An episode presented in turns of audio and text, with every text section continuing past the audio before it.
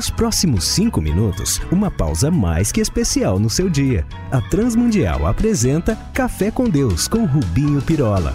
Certa vez ouvi que cometemos apenas dois tipos de pecado na nossa caminhada com Deus. Só dois? Ah, acho que meu vizinho tem uma enciclopédia cheia deles na sua vida. E esses são o da rebelião e o outro, o da obstinação, que é o agir sem pensar, de maneira impulsiva, calcados em nós mesmos e nas nossas ideias. Um nos leva a não fazer o que Deus ordenou e o outro ao que ele não mandou. E este segundo pecado está tão presente na nossa vida quanto os problemas que ele nos causa. Mas não é fácil discerni-lo, afinal temos de ser bem objetivo. Ninguém ora e pergunta a Deus se ele deve ou não ir ao banheiro numa hora de aperto. Ou ora para saber se deve ou não beber água numa hora de sede. Não é disso que se trata a coisa, mas sim de tomarmos decisões que trarão consequências maiores sobre os caminhos que temos pela frente, especialmente no momento de lutas ou de desafios.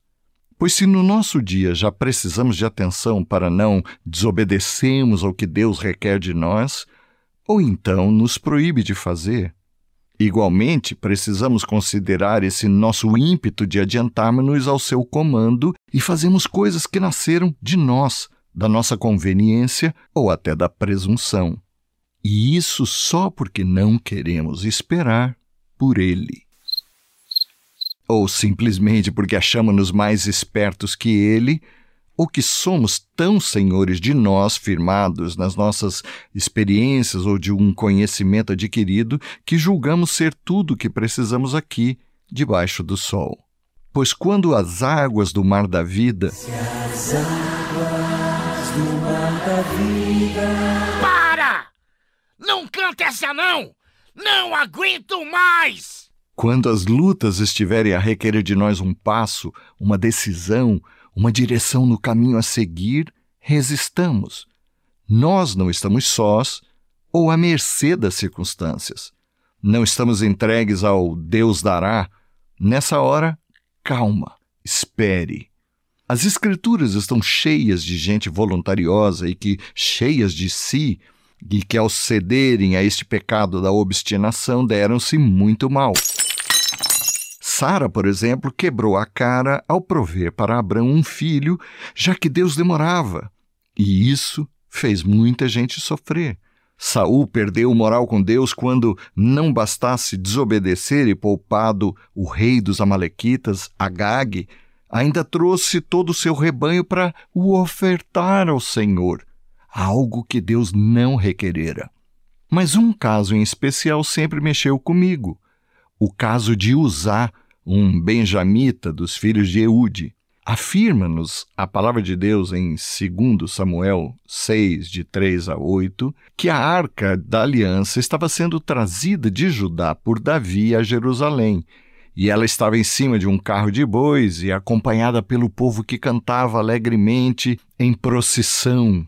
Quando, eis que de repente, ao tropeçar os bois que a levavam, o sujeito, o tal de usar, cheio de boa vontade, fez o que talvez muitos de nós faríamos. Meteu ele a mão para segurar aquela relíquia sagrada. E foi por essa razão que ele morreu fulminado. Por ser vedado, proibido alguém tocar em algo tão especial. E creio que para uma lição séria nem as nossas boas intenções podem jamais se sobrepujar ao que o Eterno nos ordena e faz. Sobre aquela arca havia uma maneira registrada sobre como transportá-la. Ela não podia ser tocada e só deveria ser carregada por varas sobre os ombros sem o contato de um pecador. Em Êxodo 14, 13, quando o povo de Israel seguia pelo deserto e tendo sido alcançado pelos egípcios que o queriam destruir lá às margens do Mar Vermelho, antes de tomarem alguma boa iniciativa, ouviram algo imperativo da parte de Moisés: Não temais, Estai quietos e vede o livramento do Senhor que hoje vos fará, porque aos egípcios que hoje vistes, nunca mais os tornareis a ver. E assim foi. O Senhor fez algo que nem na melhor imaginação do povo poderia ter acontecido. Ele abriu o mar à sua frente. Ou, como diz Deus, pela pena do salmista hoje a todos nós, aquietai-vos e sabei que eu sou Deus. Serei exaltado entre os gentios, serei exaltado sobre a terra. O Senhor dos exércitos está conosco, o Deus de Jacó, ele é o nosso refúgio.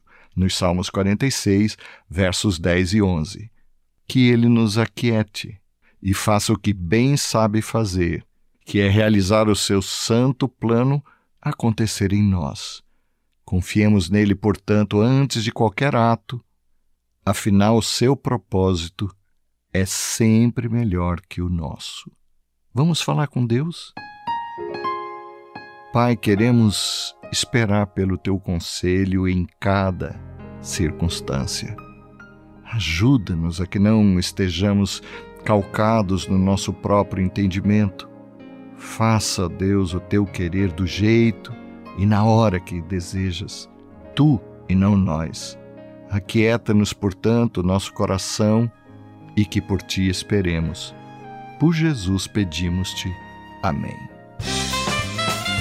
Se gostou deste Café com Deus, convide os seus amigos para estarem conosco e fazer deste tempinho algo especial e marcante no nosso dia. Eu sou o Rubinho Pirola e este é o Café com Deus. Até breve.